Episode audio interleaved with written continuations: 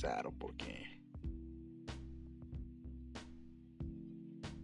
leer.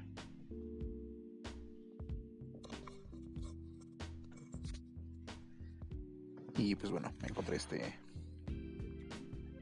texto que creo que vale la pena compartir.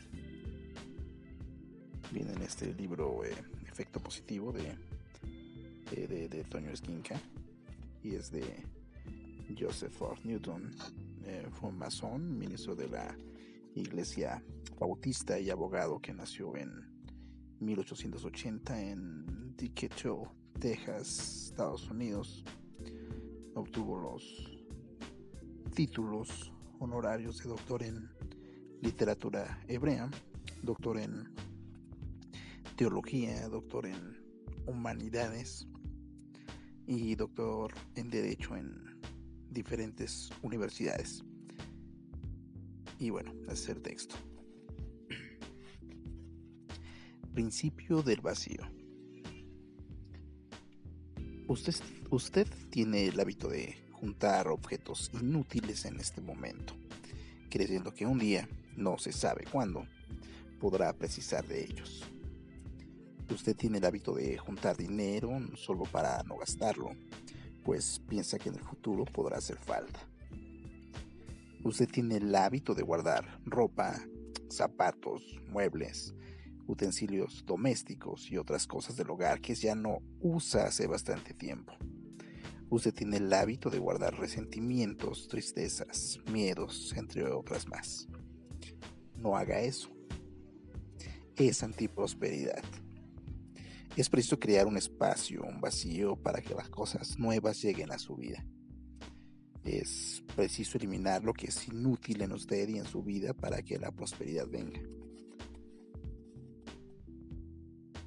Es la fuerza de este vacío que absorberá y atraerá todo lo que usted desea.